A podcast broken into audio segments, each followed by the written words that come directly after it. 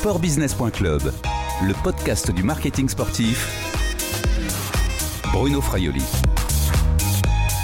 Bonjour, pendant cette période de confinement en France, sportbusiness.club a décidé de faire la tournée des acteurs du marketing sportif.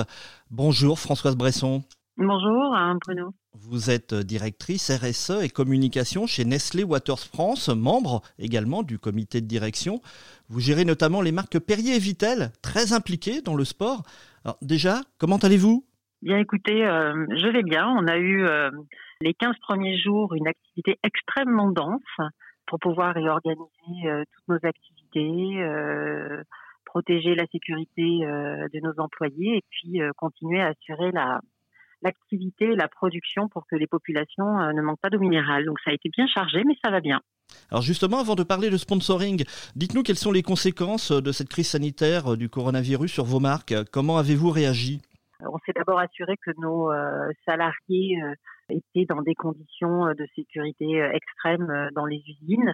Nous avons, pour chaque métier qui pouvait le faire, mis en place des mesures de télétravail et nous avons suivi évidemment les évolutions du Covid-19 au jour le jour. Donc on a eu des refontes d'organisation dans les lignes pour vraiment euh, assurer les distances euh, sociales et puis les distanciations sociales, pardon.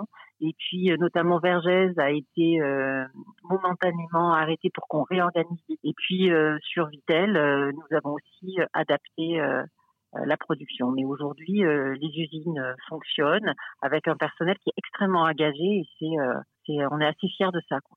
François Bresson, la, planète est dramatiquement bousculée hein, par cette pandémie du, Covid-19. Le sport mondial est à l'arrêt. Alors parlons déjà de, tennis. Perrier est l'un des partenaires majeurs et historiques même de Roland Garros. Le, tournoi devait se disputer du 24 mai au 7 juin. Il y a quelques jours, la Fédération française de tennis a décidé de le reporter. Au début de l'automne, ce sera du 20 septembre au 4 octobre. Comment réagissez-vous en tant que sponsor pour ce décalage? Alors déjà, c'est un décalage euh, et pas une annulation, donc on en est euh, très satisfait. Après, j'espère que ces dates seront maintenues. Il est en train d'être une polémique autour de, du choix des dates, de la manière dont apparemment cela se serait passé. Donc euh, j'attends moi maintenant une confirmation définitive du report du tournoi. En tout cas, si ce tournoi est reporté, c'est une, une bonne nouvelle parce que je pense que le sport aura bien besoin d'avoir des éléments majeurs qui se passer dans les euh, mois après Covid.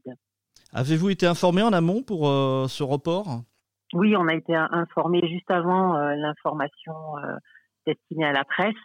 Pour cela, on a une bonne, une bonne relation avec les équipes de Roland Garros qui, qui nous ont bien évidemment informés. On n'a pas été partie prenante de la décision parce que ça, ça ne nous, importe, ça ne nous regarde pas c'est vraiment leur responsabilité, mais on a été informés. Vous avez euh, indiqué de, donc qu'un report était quand même la meilleure des solutions qu'une annulation. On va imaginer que Roland Garros va garder ces dates-là, du 20 septembre au, 4 octobre.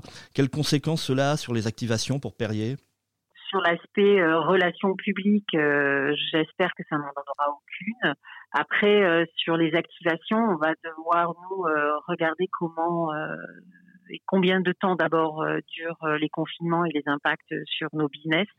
Euh, j'ai du mal à imaginer que ce n'est pas des conséquences financières et donc du coup potentiellement des, activations qui seraient plus resserrées ou amoindries versus ce qu'on aurait fait sans la crise du Covid. Vous aviez préparé des activations bien particulières pour le printemps que vous ne pourriez pas reconduire sur l'automne? Ouais, c'est. Euh, on avait aussi des opérations euh, d'envergure, mais on est en train d'y travailler et on regarde tous les impacts. Donc c'est un peu tôt pour que je puisse vous dire on les maintient, on les reporte ou euh, on les annule. Donc, mais on, regarde ça de près puisque pour les équipes événementielles, c'est important aussi que nos agences puissent continuer à avoir une activité euh, après euh, cette période-là. Et on sait que les agences événementielles souffrent énormément. Donc, euh, on ne veut pas non plus les perdre en route. Donc, on essaie de voir comment on peut être solidaire sur ces points-là. Alors justement, le, second engagement majeur que vous avez avec vos marques hein, chez Nestlé Waters, c'est Vitel avec le Tour de France cycliste. la marque n'est plus depuis 2019 l'un des cinq partenaires majeurs, mais vous avez conservé une forte présence dans la caravane publicitaire.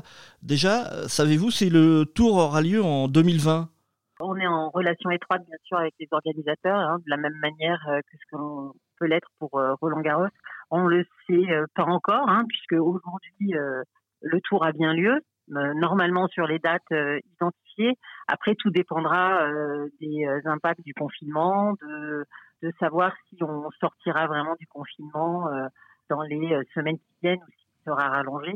Donc là, effectivement, le Tour de France, aujourd'hui, j'ai pas plus d'infos que ça. Après, il y a beaucoup de rumeurs. le Tour de France en public, le Tour de France reporté plus tard, etc., etc. Moi, j'ai du mal à imaginer un Tour de France en public, franchement. Je comprendrais pas trop cette décision-là, puisque ce qui fait l'enjeu du Tour de France, c'est certes l'aspect sportif, mais la communion avec les spectateurs.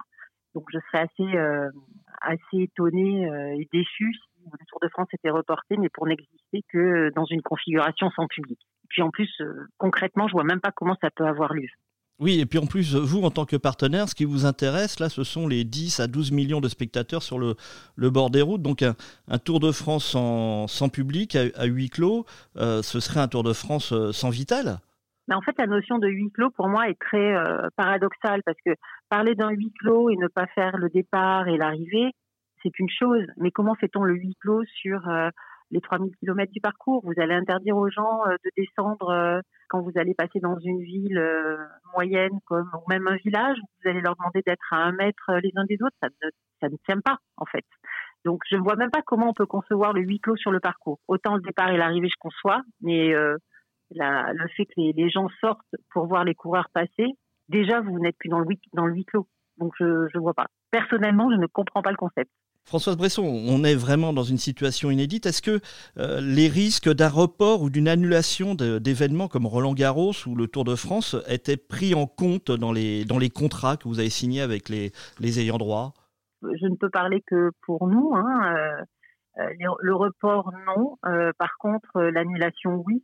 C'était pris en compte. Après, de toute manière, je pense qu'il y aura des, décrets de, de, cas de force majeure pour beaucoup de choses. Donc forcément que les juristes vont se parler. Cette crise sanitaire se, double d'une crise économique majeure. Est-ce que vous pensez que Nestlé Waters devra réduire ses investissements dans les partenariats sportifs? Alors nous, on a des partenariats euh, pluriannuels. L'objectif, euh, c'est, ce n'est pas de faire ça, mais évidemment, il y aura des, des impacts.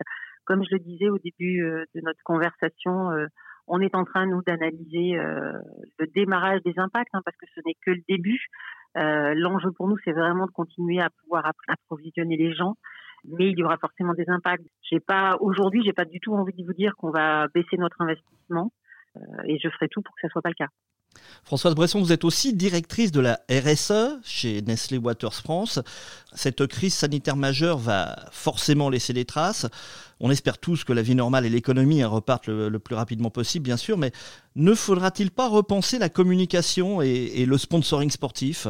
Avant de, parler de communication sportive, même si je sais que c'est ce qui euh, nous occupe aujourd'hui, je pense qu'il faudra repenser les modèles, repenser euh, les enjeux d'approvisionnement en plus local, que la chaîne alimentaire euh, retrouve euh, de la valeur qu'elle avait perdue euh, ces, ces derniers temps en termes de, de réputation. Et puis sur les événements, de toute manière, on est dans une dans une approche où il va falloir que la RSE soit aussi au cœur des événements et que les impacts euh, là aussi environnementaux de ces événements soient pris en compte, que ce soit sur les, les notions d'émissions carbone ou euh, de réduction des déchets ou de gestion des flux, etc., etc. Donc euh, j'espère que de toute manière, tous les acteurs euh, économiques et euh, sportifs aujourd'hui se sont déjà attelés à cette réflexion et que cette réflexion va, va s'accélérer.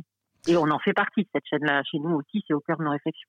Allez, on va terminer avec des questions beaucoup plus légères. François de Bresson, est-ce que vous pratiquez comme cela et recommandez une activité physique ou sportive à domicile? Alors, les, les, premiers jours de confinement ont, ont, vu chez nous une activité professionnelle intense, donc c'était un petit peu compliqué. Mais euh, j'ai la chance, je vais le présenter comme ça, d'avoir euh, mes filles avec moi en confinement et elles m'obligent à faire une demi-heure de sport euh, tous les jours et j'en bave. voilà. c'est aussi peut-être aussi une, redécouverte aussi de faire du sport avec, avec ses enfants. Ah ouais, mais c'est c'est les, les, avantages. Alors après, c'est une vraie une vraie contrainte hein, quand même dans l'agenda parce que j'ai pas le choix. Hein. C'est comme si j'allais en salle de sport avec un professeur attitré. Il faut que je sois au rendez-vous à l'heure dite, etc. Et euh, j'ai pas le droit de lâcher avant la fin. Mais euh, et puis vous imaginez avec des euh, des ados ou des, des, jeunes femmes en, en pleine possession de leur force physique, Moi, la maman, j'en passe un peu, comme je le disais avant. J'ai pas le même âge. Bon, une autre activité, c'est aussi peut-être euh, la lecture. Est-ce que vous avez un, un, livre de sport préféré? Alors, je euh, malheureusement, là, ça va pas être autour du sport, mais euh, je lis énormément de revues sur les, euh, le, le, changement des sociétés qu'il va falloir qu'on opère, la transition. Donc là, en ce moment, je, je lis euh, Social Faire avec le renouveau des imaginaires ou euh, des revues comme Oui demain euh, que je trouve euh, assez intéressant. Je suis désolée, c'est pas sur le sport, mais c'est vraiment sur les, les, aspects de transition euh, de société. Mais il n'y a pas que le sport dans la vie aussi, hein, Françoise. merci Françoise Bresson, prenez soin de vous. Ben, merci beaucoup. Je rappelle que vous êtes la directrice RSE et communication chez Nestlé Waters France. Allez, on se revoit très très vite.